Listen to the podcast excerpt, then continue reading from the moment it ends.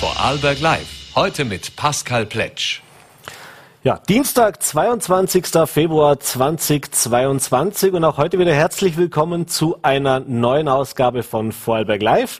Heute mit dem Zentralbetriebsratsvorsitzenden der Landeskrankenhäuser Thomas Steurer, dem Wohnbausprecher der Vorarlberger Neos, Neos Gary Thür und zu Beginn freue ich mich jetzt im Studio begrüßen zu dürfen die Intendantin der Bregenzer Festspiele, Elisabeth Sobotka. Schönen guten Abend und herzlich willkommen im Studio.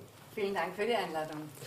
Ja, Frau Sobotka, äh, die letzten zwei Jahre waren immer so ein bisschen auf und ab. Äh, die Corona-Pandemie hat natürlich auch vor der Kultur nicht äh, Halt gemacht. Wir haben gesagt, wir wollen nicht viel über Corona reden, aber diesen kurzen Rückblick, der sei uns noch gestattet. Jetzt im Nach Nachgang letztes Jahr konnte man Gott sei Dank aufführen. Es kamen fast alle Veranstaltungen konnten auch durchgeführt werden. Wie blicken Sie jetzt auf diese zwei Jahre zurück?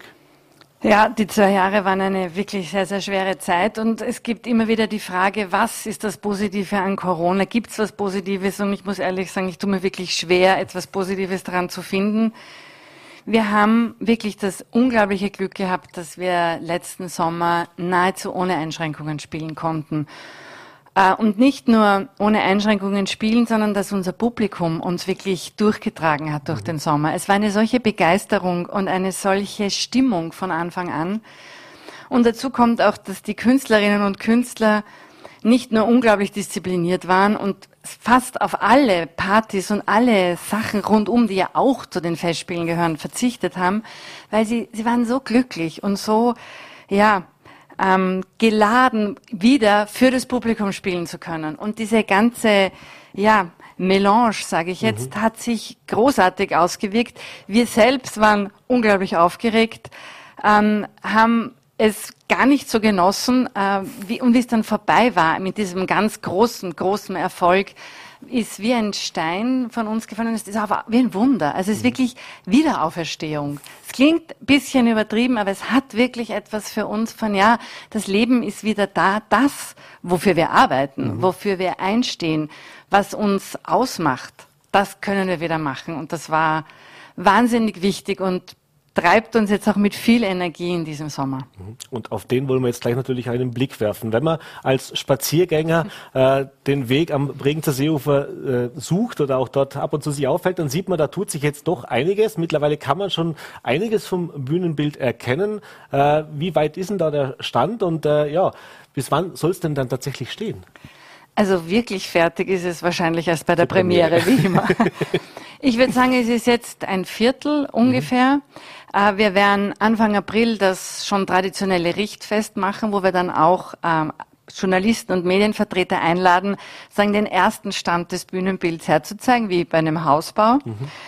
Ähm, wir sind wahnsinnig gut in der Zeit, was fast ein Wunder ist, ja, wenn man so hört, wo überall Probleme sind mit Beschaffung von Materialien, was ganz originell für uns ist. Wir müssen jetzt Papier wahnsinnig lang im Vorlauf bestellen, mhm. damit wir für unsere Programmhefte genug Papier haben. Aber auf der Seebühne bis jetzt ist wirklich alles im Zeitplan. Es sind alle ähm, Handwerkergewerke wunderbar dabei. Also wir glauben, dass wir rechtzeitig und sagen sehr gut fertig werden. Mhm. Jetzt haben wir schon, der, ich meine, klar, Madame Butterfly, das große äh, Hauptprojekt sozusagen, das Spiel auf dem See, äh, das natürlich auch am bekanntesten ist. Äh, aber es gibt natürlich ganz, ganz viel Programm. Jetzt war es natürlich über den Winter auch ein bisschen schwierig. Niemand wusste so genau, wie entwickeln sich die nächsten Monate, was kann man denn machen, wie schaut es im Frühjahr aus, wie schaut es im Sommer aus. Aber ich habe gesehen, da gibt es jetzt doch schon einige Highlights, auf die man sich freuen kann. Äh, was ist denn jetzt schon so dabei, was man sagen kann, äh, da haben wir vielleicht auch ein bisschen gezittert, da haben wir vielleicht auch ein bisschen äh, ja, Sorgen gehabt, wie das im Winter aussieht, wo man jetzt so schon mal ein bisschen vorsichtig durchatmen kann. Also ganz sicher war die äh, insgesamt nach dem Sommer ein Großteil der Sorgen weniger. Mhm. Und wir haben einfach weiter geplant, so als würde es Corona nicht geben. Und natürlich muss man dabei immer auch eine sozusagen zweite Planung mitdenken. Das, worauf wir uns jetzt am meisten freuen und was großartig ist, dass das funktioniert, ist das Burgtheater Gastspiel zu mhm. Ostern. Und das ist ja ich habe vorher gesagt, es gibt nichts Positives aus Corona. Das war ja ähm, sozusagen etwas Positives, was wir daraus mitgenommen haben. Da wurde ja, wo nur in Vorarlberg Theater gespielt werden mhm. durfte, in der Sonderregion Vorarlberg ist es uns gelungen, das Burgtheater hierher zu holen. Das erste Mal seit sehr, sehr langer Zeit wieder. Früher war das Burgtheater ja oft Gast hier und dass das sich jetzt verstetigt und dass am Osterwochenende das Burgtheater mit einer Produktion von Martin Kusche, mhm. mit Tobias Moretti hierher kommt, das freut uns wahnsinnig und dass da gar kein Schatten von sozusagen Sorge mehr darauf liegen mhm. muss, ob das stattfinden kann. Das ist großartig. Große Erleichterung. Äh, das Thema eben äh, Theater. Jetzt haben wir im Festspielhaus bekannt. Die Festspiele sind bekannt für die Oper natürlich, äh, auch für die Hausproduktionen, für Konzerte. Mit dem Burgtheater, Sie haben es gesagt, früher gab es das, das kommt jetzt wieder. Ist es so, dass man wirklich jetzt versucht, auch diese ganze Bandbreite der, der, der, des Spiels sozusagen wieder als Fixpunkt zu implementieren und das vielleicht auch nur ein erster Schritt von mehreren ist, die da noch folgen können? Ähm, wir sind 100% überzeugt, dass die Vielfalt das ganz Besondere der Bregenzer Festspiele ist. Natürlich gibt es das Herz, den Kern, das ist die Seebühne, die ist auch der Motor für alles andere und die verdient auch das Geld für alles andere, muss man so ganz klar sagen. Aber die Bandbreite, glaube ich, kann man an keinem anderen Ort der Welt so dicht gedrängt sehen wie bei den Festspielen im Sommer. Wir haben ja von der großen Seeproduktion über die Produktion im Haus, die klassische Opernproduktion. Wir haben zwei Opernuraufführungen. Wir haben zwei Theater, das Burgtheater zu Ostern, im Sommer das Deutsche Theater Berlin mit Sturm von Shakespeare. Wir haben Konzerte mit den Wiener Symphonikern und mit dem Symphonieorchester Vorarlberg. Mhm. Wir haben kleinere Formate. Also es ist wirklich eine, ja, ein Füllhorn an Möglichkeiten der darstellenden Kunst und der Musik. Und mhm. dieses Ganze gemeinsam gibt einen unglaublichen Blumenstrauß, ein, ja, ein Fest der Sinne. Mhm. Und dass man jetzt dieses Jahr tatsächlich auch diese ganze Bandbreite wieder ausschaffen kann, da haben, wir schon gehört, ist natürlich die Erleichterung groß. Äh, Sie haben es gerade vorher kurz erwähnt, äh, man muss natürlich auch ein bisschen Geld damit verdienen, äh, damit das Ganze auch finanziert werden kann. Äh, jetzt ist es natürlich so, dass in, gerade in diesen Zeiten äh, die Menschen noch ein bisschen vorsichtig sind, was auch die Vorbestellungen vielleicht angeht, wie das vielleicht auch in den Jahren vor Corona war. Aber wie sieht es denn aktuell mit dem Interesse des Publikums aus? Äh, wie zufrieden sind Sie auch mit den Anfragen, die bislang angelangt sind? Und ja, wie sieht es da aus? Gott sei Dank sehr gut. Das war natürlich eine große Sorge und wir hören ja auch insgesamt von unserem Kollegen, dass es gar nicht so leicht ist, äh, das Publikum wiederzugewinnen. Und wir haben das Gefühl, dass auch durch diesen großartigen letzten Sommer die Nachfrage ungebrochen ist. Wir haben fast schon 50 Prozent der Plätze gebucht. Das ist eine tolle äh, Summe für Mitte Februar. Und wir spüren ein Interesse und eine ja, auch eine Sehnsucht, würde ich fast sagen. Und natürlich haben wir den Vorteil durch die Open-Air-Veranstaltung, mhm. durch dieses sehr, so und so immer schon sehr zugängliche, das war ja auch ein Gedanke der, der Bregenzer Festspiele, dass man Oper ohne Schwellenangst einfach für alle, mhm. die, die sich wahnsinnig gut auskennen und die vielleicht das erste Mal in der Oper sind und da verzaubert werden. Mhm. Und ich glaube, das ist auch eine Mischung, die es uns jetzt gerade, ähm, ich will nicht sagen leicht macht, weil natürlich muss man um das Publikum auch ähm, buhlen und muss dran dafür arbeiten. Aber es ist natürlich eine unglaublich gute Voraussetzung. Mhm. Und auch der Rigoletto, der uns durch den letzten Sommer wirklich getragen hat. Mhm. Äh, anderes Thema ist natürlich auch die Künstler. Äh, die Künstler, die man für diese Produktionen braucht, äh, mit denen man natürlich auch langfristig schon plant, natürlich jetzt auch für die nächsten zwei Jahre, ne, das sind immer diese zwei Jahre auch, äh, gerade das Spiel auf dem See betrifft. Äh, das war Thema des letzten zwei Jahre alles andere als einfach war. Da hieß es dann, was ging mit den Einreisen, wie ist die Planung aus. Die, viele Künstler hatten sehr schwere Zeit, da sie eben keine Engagements hatten, mussten sich dann eben auch kurzfristig entscheiden. Aber natürlich auch die Sicherheit dann vor Ort. Wie sieht's da in diesem Jahr aus? Also man vermute alle mit einer großen Vorfreude, dass wir ein hoffentlich unbeschwertes kulturelles äh, Frühling und äh, Frühjahr und Sommer erleben können. Aber wie sieht es da aus? Haben Sie da auch Vorkehrungen getroffen? Selbstverständlich. Speziell letzten Sommer haben wir sehr strenge Vorkehrungen gehabt. Und wir haben ab dem Zeitpunkt, wo sozusagen Corona wirklich für uns ein sehr bedrängendes Thema wurde vor zwei Jahren, mhm. haben wir angefangen, mit jedem Künstler, mit jeder Künstlerin Kontakt aufzunehmen. Also wir haben wirklich zwei Jahre lang versucht, diesen Kontakt aufrecht zu erhalten. Und was wir uns von Anfang an vorgenommen haben, war, dass wir jeden Vertrag und jedes Projekt, das wir in Planung haben, machen. Mhm. Wir verschieben es, mhm. aber wir werden jedes Projekt nachholen. Mhm. Und das hat, glaube ich, auch eine gewisse ja, ein Vertrauen geschaffen mit den Künstlern. Natürlich war das für sie eine wahnsinnig schwere Zeit, aber sie wussten, dass die ganze Energie, die sie schon für ein Projekt aufgebracht haben, das zahlt das sich aus, das, das lohnt sich. Und ich glaube, das hat auch dazu geführt, dass der letzte Sommer mit allen Künstlern so gut funktioniert mhm. hat. Und jetzt kommt man ja langsam in eine fast normale Planung. Stimmt nicht ganz, es wird wahnsinnig viel verschoben, aber trotzdem, ähm, ja, seit Beginn des Jahres hat man sozusagen das Gefühl und auch die Hoffnung, es normalisiert sich mhm. und man kann auch wieder längerfristig planen. Mhm. Kommen wir noch zu einem anderen Thema, das jetzt äh, schon ein bisschen auch sichtbar ist. Äh, das ist das Thema, das die Sanierung beziehungsweise auch kleine bauliche Adaptionen am Festspielhaus anbelangt. Äh, jetzt haben wir da eine wunderschöne Seebühne, die alle zwei Jahre zumindest äh, neu erstrahlt. Äh, wir haben das Festspielhaus, die Werkstattbühne, ganz viele tolle Einrichtungen da. Warum war es denn jetzt tatsächlich höchste Zeit, dass da noch was passiert? Und was bedeutet das auch, diese Schritte jetzt umgesetzt werden für die Bregenzer Festspiele? Also ich glaube, ein Punkt, warum äh, das Festspielhaus, wir teilen uns das ja mit der Kongresskultur und die Festspiele so gut dastehen, ist, dass immer so auch für die Hardware sozusagen mhm. gesorgt mhm. wird und wurde. Es gibt ja verschiedene Etappen. Wir nennen jetzt das den dritten Bauabschnitt, weil es gab schon zwei Sanierungen. Und da gibt es ganz unterschiedliche Aspekte. Der eine ist sozusagen die Sanierung des Hauses, der Haustechnik, der Flachdächer, also wirklich des Festspielhauses. Mhm. Dazu kommt, ähm, dass wir in der Gastronomie eine nicht mehr rechtlich taugliche Situation haben. Also wir müssen eine neue Organisation für die Gastronomie finden. Wir müssen die, See, die Seetribüne sanieren. Mhm. Die ist seit, glaube ich, 30 Jahren nicht angegriffen mhm. und nicht mehr, also auch nicht mehr Standard. Und was für uns auch ganz, ganz wichtig ist, ist die Seebühne selbst. Mhm. Die Seebühne ist aus den 70er Jahren und ist wir nennen es Betonkern. Das ist eigentlich nur sozusagen ein großer Betonblock im See und ähm, da, der ist nicht mehr stabil. Den müssen wir neu bauen und da sind wir jetzt gerade daran, dabei zu planen, was genau kann das sein, wie viel soll es sein, mhm. wie viel soll es nicht sein. Der Traum ist natürlich möglichst wenig, damit der See besonders erstrahlen kann. Also da sind wir gerade in detaillierter Planung mit der Stadt. Aber ich würde es anders sagen, es ist ein Geschenk, dass wir 60 Millionen bekommen, um dieses Haus und die gesamte Struktur wieder an den Standard anzupassen. Mhm. Und ich glaube, man kann das nicht, wenn man da sozusagen einmal auslässt und nicht rechtzeitig immer dran bleibt und immer sozusagen die Neuerungen und auch die Sanierungsmaßnahmen mitträgt, dann ist irgendwann einmal veraltet und dann wird es sozusagen ein Totalschaden. Und mhm. das wollen wir auf alle Fälle vermeiden.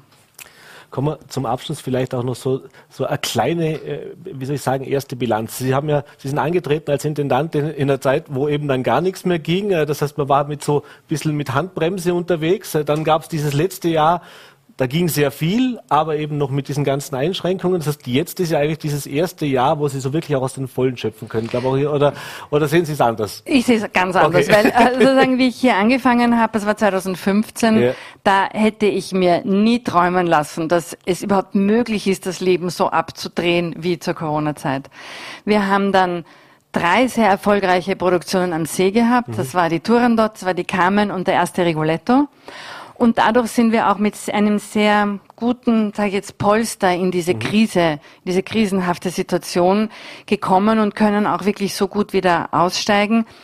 Und was ich vorher gesagt habe, die Vielfalt ist einerseits, glaube ich, die Stärke der Festspiele und auch das, was mich so fasziniert, mhm. dass man wirklich für alle unterschiedlichsten Formate den idealen Platz, den idealen Ort findet und in der Vorbereitung auch eine Möglichkeit hat, wirklich jedes einzelne Projekt zu positionieren und zu platzieren. Und dadurch entsteht dann für alle anderen auch eine unglaubliche Kraft und eine unglaubliche Energie. Mhm. Und allerletzte Frage noch. Wir haben gesagt, irgendwas Positives aus der Pandemie wollen wir doch mitnehmen. Äh, es haben sich eben das mit dem Burgtheater wieder ergeben. Äh, aber gibt es auch noch andere Ideen, wo man sagt, da haben wir jetzt vielleicht noch die ein oder andere äh, ja, Inspiration sozusagen gefunden, jetzt mal unabhängig davon, wie die Rahmenbedingungen sind, aber wie man vielleicht auch das, das lokale Publikum zum Beispiel war ein großes Thema auch in dieser Pandemiezeit. Das heißt also, klar, die, die Seebühne lebt natürlich auch von der, von der überregionalen, von der internationalen Bekanntheit. Aber eben jetzt war es also so, dass doch viel die Vorarlberger, die Bregenzer wieder mehr in den Fokus auch gerückt sind in den letzten zwei Jahren, äh, dass man auch hier noch das ein oder andere Schräubchen sozusagen drehen kann? Da gibt es ein paar Projekte. Dazu gehört natürlich das Burgtheater zu Ostern. Das ist natürlich für die Region mhm. hier gedacht. Was uns gelungen ist, das einzige Projekt, das ja im letzten Jahr nicht stattfinden konnte, das Opernstudio Italien in Algeri, das Brigitte Fassbender inszeniert hat, können wir vor den Festspielen im Juni schon mhm. zur Premiere bringen. Auch sozusagen sehr lokal verankert. Und was wir unabhängig von der Pandemie, aber vielleicht durch die Pandemie noch ein bisschen verstärkt machen, ist, dass wir Schulprojekte auch mhm. vor die Festspielzeit ziehen, mhm. weil wir ja dem, im Sommer relativ wenig mit Schulen machen können, aber unbedingt diese Faszination Musiktheater an junge Menschen weitergeben wollen. Und da haben wir sehr, sehr gute Erfahrungen gemacht mit Carmen für Kinder und das äh, wollen wir jetzt wirklich kontinuierlich immer machen und ist natürlich sicher durch die ähm, ja, fast grausame Erfahrung mhm. durch die Pandemiezeit, dass man sich nicht mehr begegnen konnte und auch nicht gemeinsam in dieses Erlebnis eines gemeinsamen Theaterbesuchs kommen kann. Es ist wie ein Schatz geworden, den wir noch mehr selbst ähm, verteidigen wollen und den wir auch teilen wollen, speziell auch mit jungen Menschen. Elisabeth Sobotka, Intendantin der Bregenzer Festspiele, vielen Dank für diesen Besuch im Studio. Wir sind schon alle sehr, sehr gespannt, was uns da alles erwartet, freuen uns schon sehr. Ich klopfe jetzt hier auf den Tisch, auch wenn er nicht ganz aus Holz ist, dass das auch alles so klappt, wie wir uns das vorstellen. Ich wünsche Ihnen weiterhin alles Gute und ja, schönen Abend noch. Danke. Da darf ich jetzt nichts drauf sagen, aber vielen Dank, dass ich da sein durfte. Guten Abend. Danke.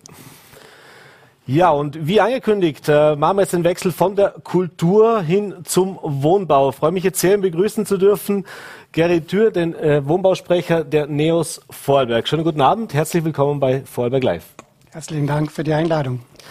Ja, wir haben es in der Sendung schon mehrfach thematisiert in den letzten äh, Tagen und Wochen. Ein Thema, das nicht ganz neu ist, aber immer mehr offensichtlich auch an Brisanz hinzugewonnen hat. Das Thema des leistbaren Wohnens und vor allem eben auch das Thema, kann ich mir überhaupt noch als junger Mensch in Vorarlberg eine Eigentumswohnung, geschweige denn das Häusel leisten in Zukunft. Äh, zuletzt gab es eben auch diese äh, EZB äh, Richtlinie, dass jetzt auch künftig auch 20 Prozent zum Beispiel Eigenmittel vorhanden sein müssen, damit ich mir überhaupt einen Kredit äh, bewilligen lassen kann. Jetzt wissen wir, wie die Immobilienpreise im Land sind. Äh, da muss man schon richtig Geld zur Verfügung haben. Das wird fast für den Durchschnittsvorarlberger dann fast schon Ding der Unmöglichkeit.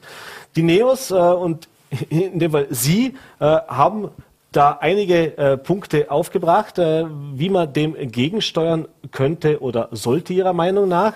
Einer dieser Themen ist äh, mal grundsätzlich die Frage, unabhängig davon, was für Maßnahmen wir jetzt setzen, diese Preisspirale, die wir die letzten Jahre erlebt haben, äh, kann man die überhaupt aufhalten? Also ist es überhaupt realistisch, egal was man jetzt von Seiten der Politik macht, da wirklich gegensteuern zu können, dass wir auch langfristig eine Lösung finden oder ist es dann halt eben für ein, zwei Jahre wieder und wenn wir das so weitergehen, Preise steigen pro Jahr 10 Prozent, 12 Prozent, dann sind wir halt in zwei Jahren wieder oder in drei Jahren wieder vor dem gleichen Problem. Ja, vielen Dank. Also ich habe keine Allheilmittel, bin nicht hergekommen auch mit einer äh, eierlegenden Wollmilchsau, leider. Ähm, hätte sie gerne. Aber was ist das Problem? Also ich komme zum Beispiel aus einem Elternhaus mit drei Kindern und äh, meine Eltern haben uns gesagt, äh, wir können und wollen euch kein Grundstück oder ein Haus oder eine Wohnung äh, einmal vererben oder, oder schon beschaffen, dass ihr einziehen könnt. Aber was wir tun können, ist, wir können für eure Ausbildung sorgen. Mhm. Ihr könnt sagen, was, was möchtet ihr, äh, wo möchtet, was möchtet ihr lernen und äh, was möchtet ihr schaffen. Und wir haben es geschafft, selber durch eigenen Antrieb und Leistung etwas aufzubauen und auch, auch ein Eigentum aufzubauen mhm. jeweils. Und ich glaube, das ist für die jungen Menschen genau das Problem momentan. Sie mhm. haben das Gefühl, dass sie äh, eben den sozialen Aufstieg aus eigenem Antrieb nicht schaffen können. Und hier müssen wir schauen. Da ist natürlich die Preisspirale eine, äh, spielt eine, eine Rolle. Wenn man schaut, wie sich die Preise entwickelt haben in den letzten 20 Jahren, dann ist das einfach schon extrem. Mhm. Wenn man schaut, die äh, Bauträger gehen jetzt schon Richtung fast 7000 Euro pro Quadratmeter an, an Eigentumswohnungen. Das ist natürlich äh, extrem viel. Ich kann mich erinnern, äh, so Anfang der 2000er Jahre, als man da in die Nähe von 3000 gekommen ist pro Quadratmeter, äh, da hat es geheißen, na, das, ist, das kann man nicht mehr verkaufen, das ist mhm. viel zu teuer. Und die Zinsen haben natürlich geholfen, ähm, einerseits, aber andererseits natürlich auch die Preise äh, ents entsprechend angekurbelt. Mhm. Äh, die Preisspirale werden wir jetzt als solches nicht unmittelbar äh, wirklich eindämmen können, aber wir haben natürlich auch Hebel im Land. Mhm. Die, über die wollen wir jetzt sprechen. Also einer der Hebel, die Sie auch in Ihrer Aussendung angesprochen haben, ist das Thema Mietkauf. Das ist jetzt kein neues Thema. Das gab es schon äh, vor etlichen Jahren immer wieder mal, gerade auch im, im, im, äh, im, sagen, im, im öffentlichen Wohnbau, als dass man gesagt hat, äh, diese Mietkauflösungen wurden angeboten. Dann ist es ein bisschen ins Hintertreffen geraten. Es wurde dann eigentlich, ja, eigentlich gar nicht mehr. Ich wüsste jetzt aktuell auch keinen Fall, wo es das noch gibt. Äh, warum ist das Ihrer Meinung nach einer dieser Hebel, der da helfen könnte? Äh, und wie sollte das dann auch konkret aussehen? Also beim Mietkauf, wie Sie sagen, ist kein, äh, an sich kein neues Modell, aber was neu sein könnte, wäre das der sogenannte Flexi-Mietkauf. Also was ist das, der Vorteil und der Nachteil vom Mietkauf? Mhm. Ähm, der, der, Vorteil ist natürlich derjenige, dass man äh, bereits mit den ersten Mieten äh, sich auch Eigentumsanteile erwirbt. Mhm. Das heißt, die Miete geht nicht ins Leere. Das ist einmal motivierend. Ähm, auf der anderen Seite ist die Herausforderung, dass man sich schon relativ jung entscheiden muss, zu sagen, okay, welche Wohnung will ich eigentlich? Jetzt mhm. habe ich aber als Junger, äh, wenn ich jetzt als Paar oder sogar als Single wo einziehen, natürlich eher einen geringeren äh, Platzbedarf und möchte einfach einmal äh, von der Familie weg was schaffen und so weiter und, ähm, und möchte mich nicht gleich schon entscheiden, wo werde ich jetzt in 20 Jahren mit meiner Familie potenziell äh, leben. Und das ist das Problem, dass natürlich der Mietkauf als solches, wie er jetzt ausgerichtet ist, eher inflexibel ist. Das heißt, was wir uns vorstellen, ist eher der flexible Mietkauf, das Flexi-Modell, wo man ähm, sei es in einen Fonds oder äh, in Eigentumsanteile bereits erwirbt, nicht nur in der Wohnung, wo man jetzt selber wohnt, mhm. sondern eben auch in einem Pool mit einzahlt, wo man danach dann äh, auch in eine andere Wohnung dann einziehen kann, in eine größere, wenn man einen, einen höheren Platzbedarf hat äh, und, und diese Möglichkeit geschaffen wird. Ich glaube, da kann man die Attraktivität deutlich steigern. Das kann man auch über Gemeinnützige machen, aber es gibt auch schon im Land äh, Private, die sich hier auch überlegen, wie man, man solche Modelle anbieten kann. Mhm im Hinblick auf die Preissteigerungen, die wir haben, äh, ist es dann nicht schwierig, so ein Modell umzusetzen, wenn man sagt, ich zahle da zwar ein bisschen was ein, ich kriege meine Eigentumsanteile, aber jetzt der Wert der Immobilien, wenn der Jahr zu Jahr steigt, dann frisst der mir ja praktisch das, was ich eingezahlt habe, auf, dass ich am Ende, früher waren es mal, mal zehn Jahre, wo man es dann, nach zehn Jahren, wo man dann entscheiden konnte, kaufe ich es oder kaufe ich es nicht.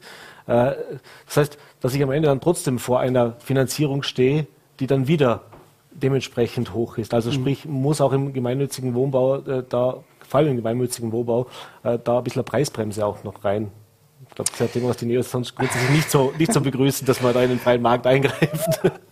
Ja, also in den freien Markt eingreifen, reagieren wir eher ein bisschen zögerlich. Äh, aber was natürlich schon möglich ist, das geht ja heute auch, dass man äh, schon bereits auch zu Beginn äh, auch einen Fixpreis ausmacht. Das muss in einem Gesamtmodell muss das möglich sein. Ja. Mhm. Zweites Thema ist das Thema Wohnbauförderung. Äh, auch nichts Neues gibt es im Land seit vielen Jahren. Äh, da gibt es jetzt auch ein paar Adaptierungen, was man, was, was man gemacht hat. Äh, so ganz zufrieden sind die Neos aber nicht mit dem aktuellen Modell und auch da sehen Sie einen Hebel, wo man noch mehr machen könnte. Absolut. In der Wohnbauförderung liegt da ganz viel Geld. Wenn man jetzt ins jetzige Budget hineinschaut, dann muss man wissen, das wissen leider die wenigsten, dass ähm, wenn man die Einnahmen, die aus der Wohnbauförderung in das Landesbudget kommen und dann die Ausgaben gegenüberstellt, dann fließen 55 Millionen Euro in diesem Jahr 2022 netto in das Budget, in das allgemeine Budget hinein. Also es verpufft im Gesamtbudget. Das heißt, Geld ist vorhanden, um etwas für den leistbaren Wohnraum zu machen, aber es wird nicht entsprechend nicht genutzt. Mhm.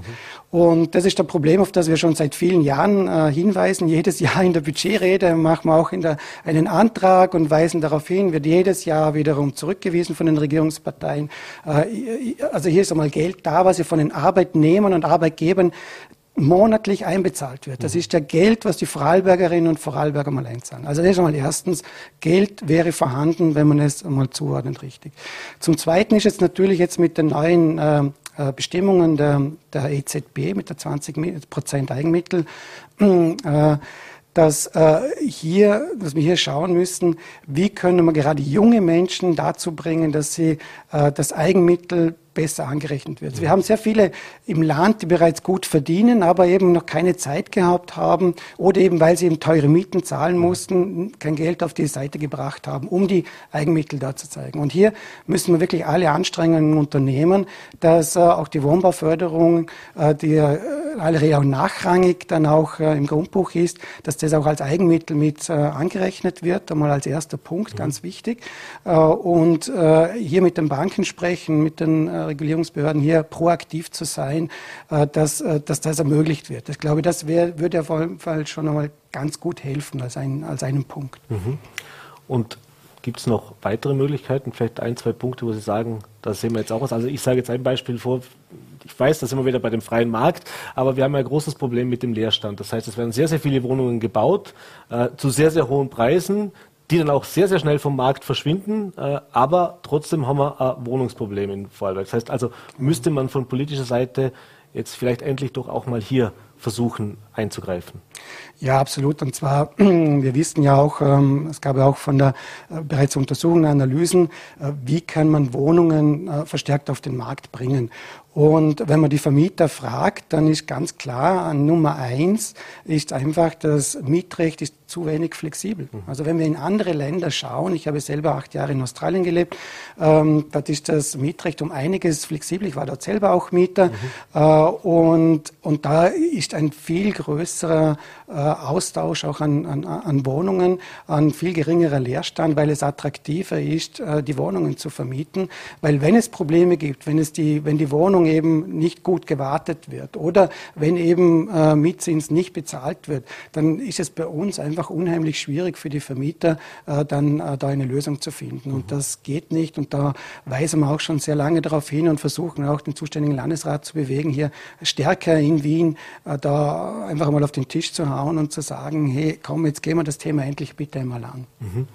Äh, ein Thema, das es in diesem Zusammenhang auch immer gibt, was vor allem auch viele Bauträger dann immer wieder kritisieren, sind die vielen Vorgaben. Das heißt, äh, das Bauen, nicht nur weil die Rohstoffpreise jetzt massiv gestiegen sind, das ist ein Problem, das kommt on top auf das Ganze, aber eben auch, dass es immer größere Vorschriften gibt, immer höhere Standards erfüllt werden müssen.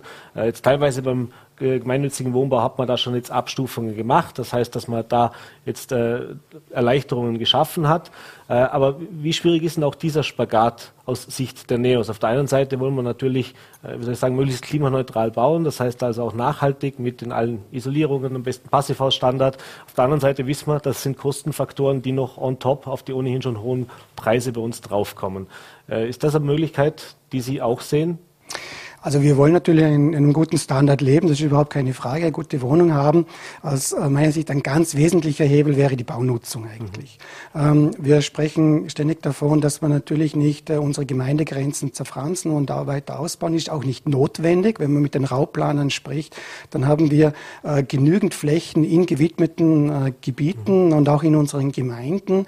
Was wir brauchen aus meiner Sicht ist hier auch erstens einmal einfach mal eine Übersicht, einen, ein Register für für Freiflächen, Potenzialflächen, äh, die man erweitern kann. Und dann vor allem einfach eine Bekenntnis, dass man die Baunutzung auch, äh, auch wirklich nutzen kann, äh, die vorhanden ist. Und hier muss man natürlich, äh, Stichwort Verdichtung, äh, mit den Bürgern äh, was erarbeiten, Verdichtungszonen auch gut arbeiten. Beispiele gibt es hier in Götzis und, äh, und andere Gemeinden, die das sehr gut gemacht haben. Und da ist es wichtig, dass diese Best Cases auch bekannt werden im Land, in anderen Gemeinden. Mhm. Und hier sollte das Land, die Landesregierung hier viel aktiver aktiver äh, unterwegs sein, sodass das möglich ist, dass die Leute diese Lösungen auch sehen und hier eine positive Spirit äh, wirklich hineinkommt in diese Thematik. Mhm. Kommen wir zum Abschluss noch auf eben, jetzt haben wir viel über Eigentum gesprochen und das haben Sie gesagt, dieses Aufstiegsversprechen, also dieses soziale Aufstiegsversprechen, aber es gibt natürlich viele Menschen, die sind auf eine Mietwohnung angewiesen. Die werden auch bei aller Wohnbauförderung und allen Möglichkeiten, die wir schaffen, eine Mietwohnung brauchen. Äh, die Mieten, wissen wir auch, die sind auch in einer Höhe, dass sich das der Otto Normalverbraucher in Anführungszeichen teilweise schon nicht mehr leisten kann. Selbst im gemeinnützigen Wohnbau müssen wir mittlerweile Mieten bezahlen, die sind nicht mehr dort, wo wir sie gekannt haben, noch vor 10, 15, 20 Jahren in den großen Siedlungen, wo man wirklich für sehr günstiges Geld auch Wohnungen vermietet hat. Das heißt, da muss man schon ein dementsprechendes Einkommen haben. Jetzt gibt es verschiedene Fördermöglichkeiten wie Wohnbeihilfen etc. Äh, Bräuchte es hier noch mehr Engagement von Seiten der öffentlichen Hand? Also sprich, müsste man hier anstatt jetzt eine Wohnbauhilfe zum Beispiel monatlich zu überweisen, einfach Wohnungen gezielt, vielleicht auch im, Namen der öffentlichen Hand, bewusst günstig auf Kosten auch mit, oder mit Kosten verbunden für das Land äh, mehr zur Verfügung stellen? Ja, also, also einerseits zum Thema Wohnbauhilfe, ähm, was uns hier wundert zum Beispiel ist das, dass die Wohnbauhilfe im Land gerade unter diesen Rahmenbedingungen, die Sie gerade erläutert haben, äh, dass die im Budget zurückgeht von 31 auf 29 Millionen und 2 Millionen. Und da fragen wir uns dann schon, also wie, äh, also können wir uns das irgendwie schwer vorstellen. Ja, der Bedarf ist anscheinend also nicht vorhanden. Also wirkt die Wohnbeihilfe eigentlich wirklich? Kommt sie dort an, wo sie gebraucht mhm. wird? Äh, oder sind da entsprechende Sätze nicht wirklich äh, gut? Äh, dass, dass die öffentliche Hand jetzt direkt Wohnungen vergibt, das ist jetzt nicht unbedingt unser NEOS-Zugang dazu. Ich glaube, wir haben hier äh, ganz starke, äh, sowohl gemeinnützige als auch äh, private Bauträger, die hier was leisten können. Mhm. Und, aber es braucht natürlich Anreize, auch, wie schon gesagt, vorhandene Flächen dann auch zu nutzen. Das kann sein, spezielle Förderungen für Dachbodenausbauten oder eben äh, Anbauten an bestehenden äh, Häusern, so dass man das auch gezielt äh, einfach identifiziert, wo sind Potenzialflächen und das auch im Land erkennt und hier proaktiv äh, auf die äh, Leute zugeht und schaut, okay, wie können wir, wie können wir das schaffen? Wie können Sie aus Ihrem Kapital auch, aus dem bestehenden Kapital Kapital, wie können Sie das auch an den Markt anbieten und dann auch äh, verstärkt äh, Wohnungsfläche äh, zur Verfügung stellen. Mhm. Allerletzte Frage, wir sind schon am Ende der Zeit, aber auch die noch, ist das Thema, ich habe es vorher schon mal kurz erwähnt, dass viele Wohnungen einfach auch leer stehen, dass die als Investorenmodell verwendet werden, dass man da sein Geld parkt, weil es auf der Bank eben keins gibt. Äh, mhm. Äh, Leerstandsabgabe, Thema Thema, mit dem Sie wahrscheinlich nicht viel Freude haben, aber welche Möglichkeiten hätte man denn jetzt? Sie haben uns vorgesagt, es waren Menschen, die, die Sorge haben, weil eben die Miet, das Mietrecht so schwierig ist. Aber es gibt ja. ja, wenn wir uns ehrlich sind, viele, die müssen nicht vermieten, die wollen eigentlich auch nicht vermieten, die wollen das als Anlage haben. Was kann man denn da genau, dagegen ja. tun, wenn man jetzt eben nicht mit, der, mit, dem, Hammer draufhaut sozusagen und hier ja. Abgaben verlangt? Ja, also äh, Leerstandsabgabe ist, äh, sind wir uns ehrlich, das ist Augenhauswischerei, wenn man jetzt da 1000 oder 2000 Euro äh, im Jahr für eine Leerstandsabgabe zahlen muss. Jemand, der 300.000, 400.000 investieren kann in eine Wohnung und die leer stehen lassen wird, der werden die 1000 oder 2000 Euro nicht kümmern. Das, da werden wir nicht weiterkommen. Es gibt natürlich sehr viele, die eben, weil es eben schwierig ist mit Eigentum äh, für die Jungen, äh, da kaufen äh, die Großeltern Wohnungen für ihre Enkel und mhm. die wollen dann halt, dass die natürlich auch schön übergeben wird und, äh, und lassen die lieber äh, leer stehen. Das ist natürlich natürlich eben eine Herausforderung. Und das ist, da komme ich schon zurück zum Thema äh, flexiblere Mietrecht, wo man äh, einfach da das attraktivieren muss, dass sie das natürlich, dass sie sich trauen, das zu vermieten, ohne dass sie die Angst haben müssen, dass die äh, dann, dann in einem katastrophalen Zustand ist, wenn man sie selber braucht. Äh, das ist schon ein, aus meiner Sicht der ganz wesentliche Hebel. Alles klar. Gerrit Hür, ich bedanke mich für den Besuch im Studio, bedanke mich für den Einblick. Alles Gute natürlich, gesund bleiben und einen schönen Abend noch. Vielen Dank. Danke. Und wie angekündigt, zum Abschluss unserer heutigen Sendung, last but not least, wollen wir wieder mal einen Blick auf die Pflege werfen. Und ich freue mich auf den Zentralbetriebsratsvorsitzenden der Landeskrankenhäuser, Thomas Steurer. Ja, herzlich willkommen, Zentralbetriebsratsvorsitzender der Landeskrankenhäuser, Thomas Steurer. Schönen guten Abend, herzlich willkommen bei Vollberg Live. Danke für die Einladung. Ja, Herr Steurer, äh, die Pflege und die Krankenhausbediensteten, ein Thema, das uns schon seit Monaten, ja wenn nicht seit Jahren begleitet. Äh, jetzt haben wir eine Aussendung gesehen, auch diese Woche gibt's wieder Grund für Diskussionen. Am Donnerstag sind neuerliche Protestmaßnahmen jetzt geplant äh, vor den Krankenhäusern hier im Land. Der Schwerpunkt, glaube ich, in Feldkirch Äh, Zumal die erste Frage, jetzt haben wir vor ein paar Wochen erst gehört, die Gehaltsverhandlungen wurden abgeschlossen. Das hat man so auch als Erfolg gefeiert von Seiten der Gewerkschaften, zumindest habe ich das teilweise gehört. Äh, warum gibt es denn jetzt Protestaktionen? Also die Gehaltsverhandlungen sind das eine. Das andere sind an sich die Rahmenbedingungen, unter der die Pflege arbeiten muss. Und da dazu zählt auch, dass die Dienstplansicherheit äh, gewährleistet sein sollte oder muss, weil das die Leute mürbe macht, wenn man nie weiß, äh, wenn man wieder einspringen muss und äh, wenn man wieder Dienste übernehmen muss. Mhm. Und das ist ein Punkt. Es geht dann äh, weiter auch mit Ausbildung. Auch dort äh, sind verschiedene Dinge zu äh, leisten.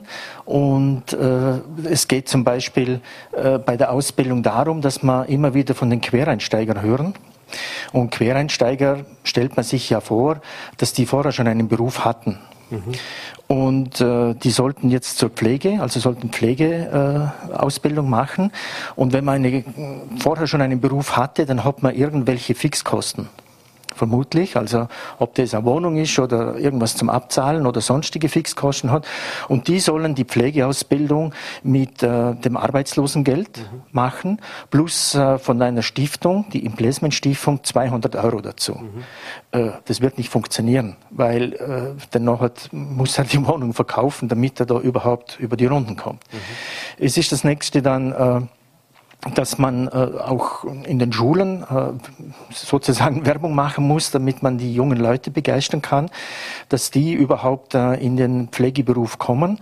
Und äh, das muss man vorantreiben, aber auch äh, sonstige also Ausbildungen, die die Leute äh, angehen sollen, muss man viel attraktiver gestalten, damit man überhaupt Leute findet. Mhm. Und dann geht es eben weiter mit dem, was wir schon gehört haben, mit diesem Dienstplan, dass das eine Sicherheit ist, dass ich mich darauf verlassen kann, wenn ich Dienst habe, äh, dass ich nicht dazwischen angerufen werde, ständig angerufen werde und einspringen muss. Und äh, natürlich auch die Ausstattung der, der Stationen, das heißt also personelle Ausstattung, dass man nicht immer nur am untersten Limit fährt, sondern dass man äh, anständig arbeiten kann und auch sich anständig um den äh, Patienten kümmern kann. Mhm.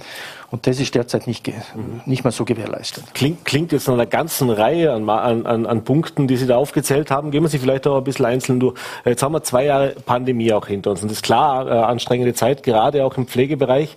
Äh, das hat, haben wir hautnah miterlebt die letzten zwei Jahre. Äh, das ist mal das eine Thema. Da gibt es jetzt zumindest ein leichteres Aufatmen. Äh, das heißt, also die Situation in den Krankenhäusern bessert sich langsam, aber stetig, äh, was die Belastung durch die zusätzlichen Covid-Patienten anbelangt. Äh, das andere ist eben auch das Thema des Personals, auch ein Thema, das nicht neu ist, das mangelnde Personal. Jetzt haben wir immer wieder gehört, auch dass es gar so weit ist, dass teilweise auch Stationen gar nicht mehr voll besetzt werden können, dass da auch Stationen stillgelegt werden müssen, sowohl im Langzeitpflegebereich, aber eben auch im Akutpflegebereich. Ähm, jetzt könnte man sagen, seit Jahren wird darüber diskutiert. Äh, sind wir jetzt an einem Punkt, äh, oder sagen wir so, wie dramatisch ist denn die Situation aktuell? Also wenn man das jetzt so hört, was Sie sagen und was auch uns Pflegekräfte immer wieder berichten, da muss man sich Angst machen, wenn ich, keine Ahnung, in den nächsten Monaten ins Spital muss. Ja, wir, wir sehen das schon. Also die Pandemie hat ja einiges aufgezeigt. Das ist mal das eine. Man hat in der Pandemie gesehen, wo es äh, tatsächlich fehlt. Jetzt, äh, man hat immer von Intensivstationen, äh, Intensivbetten gehört. Die Technik ist nicht das Problem. Die Technik, das kann man äh, von heute auf morgen kann man Betten aufstellen, aber wer betreut diese Betten? Da braucht man das Personal und das hat man äh, dann auch gesehen, dass man dort ziemlich am Limit fährt. Also sei das auf äh, Normalpflegestationen, sei das auf Intensivstationen, sei das im Langzeitbereich. Dort fällt es natürlich äh, gewaltig. Dort sind 200 Betten einfach zu. Die können nicht betreut werden im Langzeitbereich. Also insgesamt äh, ist das Pflegebild äh, oder die Situation der Pflege schon sehr prekär und man muss jetzt, man muss endlich einmal anfangen, nicht nur immer drüber reden, sondern jetzt sollten dann einmal langsam Daten folgen. Und mhm. das ist ja der Hintergrund, warum diese Protestaktionen stattfinden, dass die Politik, äh, ich weiß nicht, wie ich sagen soll, aufwacht, endlich aufwacht und einmal äh, mit den Leuten auch redet, mit denen redet, die vor Ort sind. Das ist bisher überhaupt nicht passiert. Und das ist eigentlich der Hintergrund des Protestes. Da geht es nicht darum, dass man irgendwie die Pflege da dramatisiert und wie furchtbar und mhm. unter diesen Umständen arbeiten. Pflege an sich ist ein schöner Beruf, das ist keine Frage. Aber man muss ihn halt eben auch pflegen. Mhm. Und man muss Voraussetzungen schaffen, damit man eben äh, angenehm arbeiten kann. Äh, das heißt, äh, dass man die Patienten ordentlich versorgen kann. Und insgesamt ist es ja nicht nur ein Problem der Pflege, sondern es wird oder ist ein gesellschaftliches Problem, weil jede und jeder in der Bevölkerung äh, irgendwann einmal eventuell Pflege in Anspruch nehmen muss, ob er will oder nicht. Mhm. Und jeder, der, äh, man hört immer wieder, ja, es sind Steuergelder und so weiter. Ja, natürlich sind es Steuergelder, aber der Steuerzahler hat den, nicht den Anspruch, dass er weniger Steuern zahlen äh, soll oder muss, sondern der Bürger sagt, ich muss ja sowieso die Steuern zahlen und wenn ich ins Krankenhaus komme, will ich anständig behandelt werden. Und das ist der Hintergrund. Mhm. Das heißt, was, was ist jetzt auch die konkrete Forderung an die Politik? Ich meine, das, ist immer, das sind ja mehrere Punkte. Es gibt eine kurzfristige Lösung, mittelfristige und langfristige Lösung. Wenn man jetzt von neuen Pflegekräften äh, spricht in der Ausbildung, dann wissen wir, das wird sich nicht im nächsten Jahr erledigt haben. Selbst wenn wir jetzt Bewerber haben, äh, bis die diese Ausbildung noch laufen haben, bis die dann einsatzfähig sind, das dauert eine Zeit lang. Das haben wir jetzt nicht zuletzt in der Pandemie auch gelernt, dass es, wie Sie richtig gesagt haben, Betten haben wir da. Aber selbst wenn wir jetzt hunderte Freiwillige haben, die das machen möchten, muss man es auch mal können. Äh, was kann denn, fangen wir mit dem Kurzfristigen an. Was ist denn die kurzfristige Forderung? Was müsste jetzt sofort passieren, damit wir eben nicht vielleicht, wie gesagt, im halben Jahr, im Jahr eine noch prekären Situation sehen? Denn wir hören ja auch, dass nicht zuletzt aufgrund der Pandemie und der jetzt vielleicht auch der Impfpflicht die Situation ja alles andere als besser werden wird, was den Personalstand angeht. Also kurzfristig könnte man äh, zum Beispiel sofort machen, dass man äh, diejenigen, die in Pension gehen in nächster Zeit, dass man die Rahmenbedingungen für diese äh, Mitarbeiterinnen und Mitarbeiter so gestaltet, dass die sich vorstellen können, etwas länger zu arbeiten, zum Beispiel nicht mehr voll, mhm. aber Teilzeit und äh, dass man mal da äh, äh, eine Überbrückung hat. Und äh, das äh, sollte man äh, dringend vorantreiben und machen. Da gibt es auch schon so ein äh, Projekt dazu, aber äh, noch ist nichts umgesetzt. Dann, äh, was man generell machen muss oder machen soll, das sind Stellen, also Ausbildungsstellen schaffen, ja. Ausbildungsplätze schaffen, damit man eben ausbilden kann. Und wenn man ausbilden will, denn nachher brauche ich halt äh, für die, die, die diese Ausbildung machen, äh, zum Beispiel auch eine finanzielle Unterstützung, eben noch einmal Stichwort Quereinsteiger, mhm. aber auch diejenigen, die in der Fachhochschule äh, begonnen haben oder dort beginnen, dass man denen zum Beispiel in Form eines, ähm, ich sage immer das Beispiel Polizeischule, mhm. äh, dass man in diese Richtung denen einen, äh, etwas zahlt, sozusagen, ein Gehalt, ja genau, so eine Art ein Gehalt zahlt, damit die eben äh, der Anreiz auch mhm. finanziell da ist weil die dann im Praktikum, äh, sollen sie gratis Praktikum machen und sollten eigentlich noch das Mittagessen zahlen. Mhm. Also das kann ja nicht sein. Mhm. Und äh, das hat man in der Krankenpflegeschule im Übrigen früher äh, in Form von Taschengeld, gibt es nach wie vor in Form von Taschengeld gemacht, aber ein Anreiz muss, muss man in, in diese Richtung sicher äh, machen. Ja. Mhm. Jetzt haben Sie gesagt, die Politik spricht nicht mit den Betroffenen. Äh, jetzt hören wir immer wieder in der Politik, in Pressekonferenzen, die Bedeutung der Pflege, äh, die Bedeutung auch äh, des Gesundheitssystems und dass das gestärkt wird und dass man da sehr viel macht, dass man da sehr viel Geld investiert. Das heißt, wenn ich es jetzt richtig verstanden habe, die zuständige Landesrätin als Verantwortliche dafür meidet denn das Gespräch oder, oder woran liegt das? Man muss unterscheiden. Also es gibt Bundeskompetenzen mhm. und es gibt Landeskompetenzen. Und äh, die Bundeskompetenzen, die sind seit Jahren säumig oder? Man hat äh, Gesetze äh, fehlen einfach, da hat man einfach nichts weitergemacht. Man hat zum Beispiel seinerzeit äh, die psychiatrische Ausbildung, die man in Rankweil gemacht hat, hat man plötzlich nicht mehr weitergemacht, mhm. hat dann gesagt, bis dann und dann gibt's die noch und dann ist es eine Sonderausbildung, aber dabei ist es geblieben und es ist nichts nachgekommen das sind viele bundesgesetzliche Dinge, die äh, säumig sind, wo man gar nichts gemacht hat. Äh, das, was man im Land machen kann, ja natürlich äh, mit der Landesrätin sind wir in Kontakt, da haben wir immer wieder Gespräche, nur halt ist die Umsetzerei ist halt ein bisschen eine zähe Partie. Und das äh, merkt man halt, dass sich das in die Länge zieht. Und ich sage oft, wenn man in den Krankenhäusern so arbeiten würde, so langsam arbeiten würde, wie die Politik in manchen Dingen arbeitet, ja, dann braucht man kein Krankenhaus mehr. Mhm. Jetzt gibt's, wie gesagt, am Donnerstag diese Protestkundgebungen vor den Krankenhäusern. Äh, jetzt erlauben Sie mir die kritische Frage, muss man vor Krankenhäusern demonstrieren? Äh, wir haben das erlebt jetzt in der Corona-Pandemie, äh, dass Impfgegner oder Corona-Kritiker das gemacht haben. Das ist auf große Kritik gestoßen, denn da sind schließlich betreuenswürdige Menschen drin, da sind kranke Menschen drin. Äh, macht es wirklich Sinn, das vorzumachen? Warum äh, wählt man diese Art des Protests auch? Wir, äh, es hat äh, auch wieder verschiedene Gesichtspunkte. Das mit, ähm, oder mit dem Covid war, wo man da vor den Krankenhäusern demonstriert hat, das war einmal, dass die Patienten, viele Patienten, die drinnen als im Krankenhaus waren, kein Verständnis hatten. Mhm. Es hatte das Personal kein Verständnis dafür, weil äh, sie eigentlich angegriffen werden im Sinne von also dieser Demonstration, nicht unbedingt körperlichen vor Adelberg, Gott sei Dank nicht. Auch, äh, aber diese Demonstrationen kann man, glaube ich, nicht vergleichen. Bei uns ist es eine Protestmaßnahme, die in der Mittagszeit passiert. Also sprich, das ist äh, fünf nach zwölf, heißt ja die Kampagne, und wird auch um fünf nach zwölf äh, gemacht. Und äh, da wird nicht die Arbeit sozusagen niedergelegt. Es leidet deshalb nicht der Krankenhausbetrieb mhm. darunter. Die Patienten werden selbstverständlich weiter betreut. Also wird nicht irgendwie, äh, wie man das, ich, was ich nicht vorstellt, bestreikt. Ja. ja, richtig, sondern es wird eine Protestmaßnahme der Angestellten gemacht. Und wir haben das letzte Mal schon die Erfahrung gemacht bei Patienten, dass die vollstes Verständnis haben und mhm. da dahinter stehen. Mhm. Also das, da haben wir sehr gute Erfahrungen gemacht. Sie haben es gesagt, es hat so Protestkundgebungen auch in der Vergangenheit schon gegeben. Äh, man ist ja nicht leise gewesen.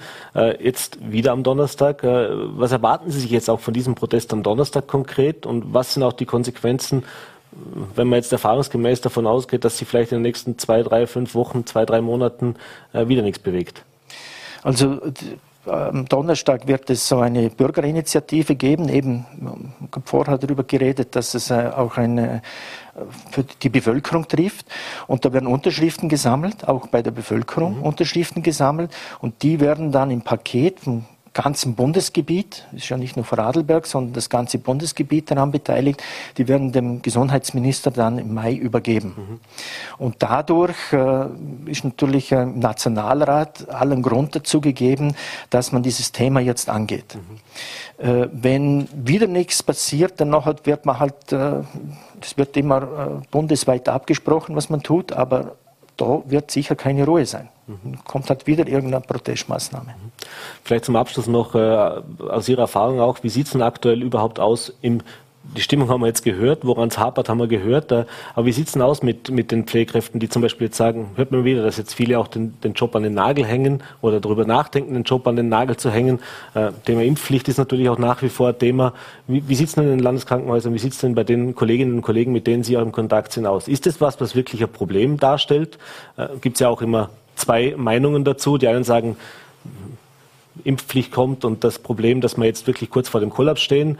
Und wenn man jetzt die öffentliche, die politische Seite oft hört, dann hört, dann hört man auch, dass naja, es sind ein paar. Das tut natürlich weh, wenn wir ohnehin schon in einer angespannten Lage sind, aber so dramatisch ist es nicht. Also ob die Impfpflicht jetzt kommt oder nicht kommt, da setzen wir Kommissionen ja in Wien ein, das, das wissen, wir, wissen wir nicht. Aber es sind schon viele äh, oder einige, die halt schon drüber nachdenken und sagen, ja, muss ich mir das überhaupt noch antun? Mhm. Ich will eigentlich nicht nach Hause gehen und äh, mir zu Hause überlegen, habe ich jetzt alles gemacht? Habe ich den Patienten äh, alles äh, an Therapie etc. zukommen lassen, das das angeordnet ist, hat das alles gepasst. Es gibt auch Berichte, äh, dass sie äh, einzelne Kolleginnen dann immer wieder vom Nachtdienst nach Hause gehen und anrufen und sagen, ich habe noch was vergessen, ich muss mhm. noch was, äh, mhm. das muss man noch machen und, und eigentlich nicht ausruhen können und trotzdem wieder in den Nachtdienst müssen. Mhm. Und das ist eben das, was sehr mürbe macht. Mhm. Und das Zweite eben, wie eingangs schon, die Dienstplansicherheit. Mhm. Das ist ganz wichtig, dass man äh, sich darauf verlassen kann, dass der Dienstplan Dienstplan hält. Mhm. Und das kann man im Moment nicht, eben weil wir von vornherein in Vorarlberg eher am unteren Level sind. Und wenn man dem äh, Bericht des Bundesministeriums für Gesundheit glauben will, und ich denke schon, dass die das äh, richtig äh, recherchiert haben und richtig veröffentlicht haben. So ist das in den Akut, im Akutbereich. Mit der Pflege sind wir am abgeschlagenes Schlusslicht, mhm. was Pflegepersonen bei 100 äh, Betten betrifft. Vorarlberg. Ja. Mhm. Und da sind wir wirklich abgeschlagenes Schlusslicht. Also selbst will man immer wieder hören, ja, andere Bundesländer haben halt Groß, äh, Bundesländer haben Großkrankenhäuser, die haben Kliniken etc. Mhm. etc. Ja, Burgenland hat einmal nicht einmal ein gescheites Schwerpunkt Krankenhaus mhm. und sind trotzdem über, also vor uns. Also mhm. das kann kein Argument sein und es kann auch kein Argument sein, dass diese Zahlen nicht stimmen würden. Mhm. Jetzt mehr Personal, natürlich eine Forderung, die kommt immer wieder. Äh, jetzt auch aber hier nochmal die Frage, das nützt uns ja kurzfristig nichts. Wie können wir jetzt äh, diese nächsten, sage ich jetzt mal, selbst wenn wir jetzt im Herbst einen neuen Lehrgang anfangen, glaube ich, die Ausbildung zwei, drei Jahre muss man rechnen, bis jemand dann ausgebildet da reden wir jetzt noch nicht von einer Spezialisierung, aber zumindest einer, auf einer Normalstation Dienst machen kann, in einer guten Ausbildungsqualität. Äh, ja, wie gesagt, ich habe es schon mal erwähnt, da muss einem fast Angst und Bange werden, wenn man, wenn man diese Worte so hört. Was kann man denn konkret jetzt wirklich kurzfristig tun? Also heißt, heißt, das, auch, heißt das auch, Pflegepersonal, das vielleicht abgewandert ist, zurückzugewinnen? Äh, was sind da für Möglichkeiten gegeben? Eben, es, äh, man muss in alle Richtungen äh, sich äh, die Fühler ausstrecken sozusagen. Äh, es gibt viele, die eben zu Hause sind und äh, einmal Pflege gelernt haben, aber schon jahrelang nicht mehr gemacht haben. Da gibt es ja auch äh, immer oder hat es früher immer wieder gegeben solche Einsteiger.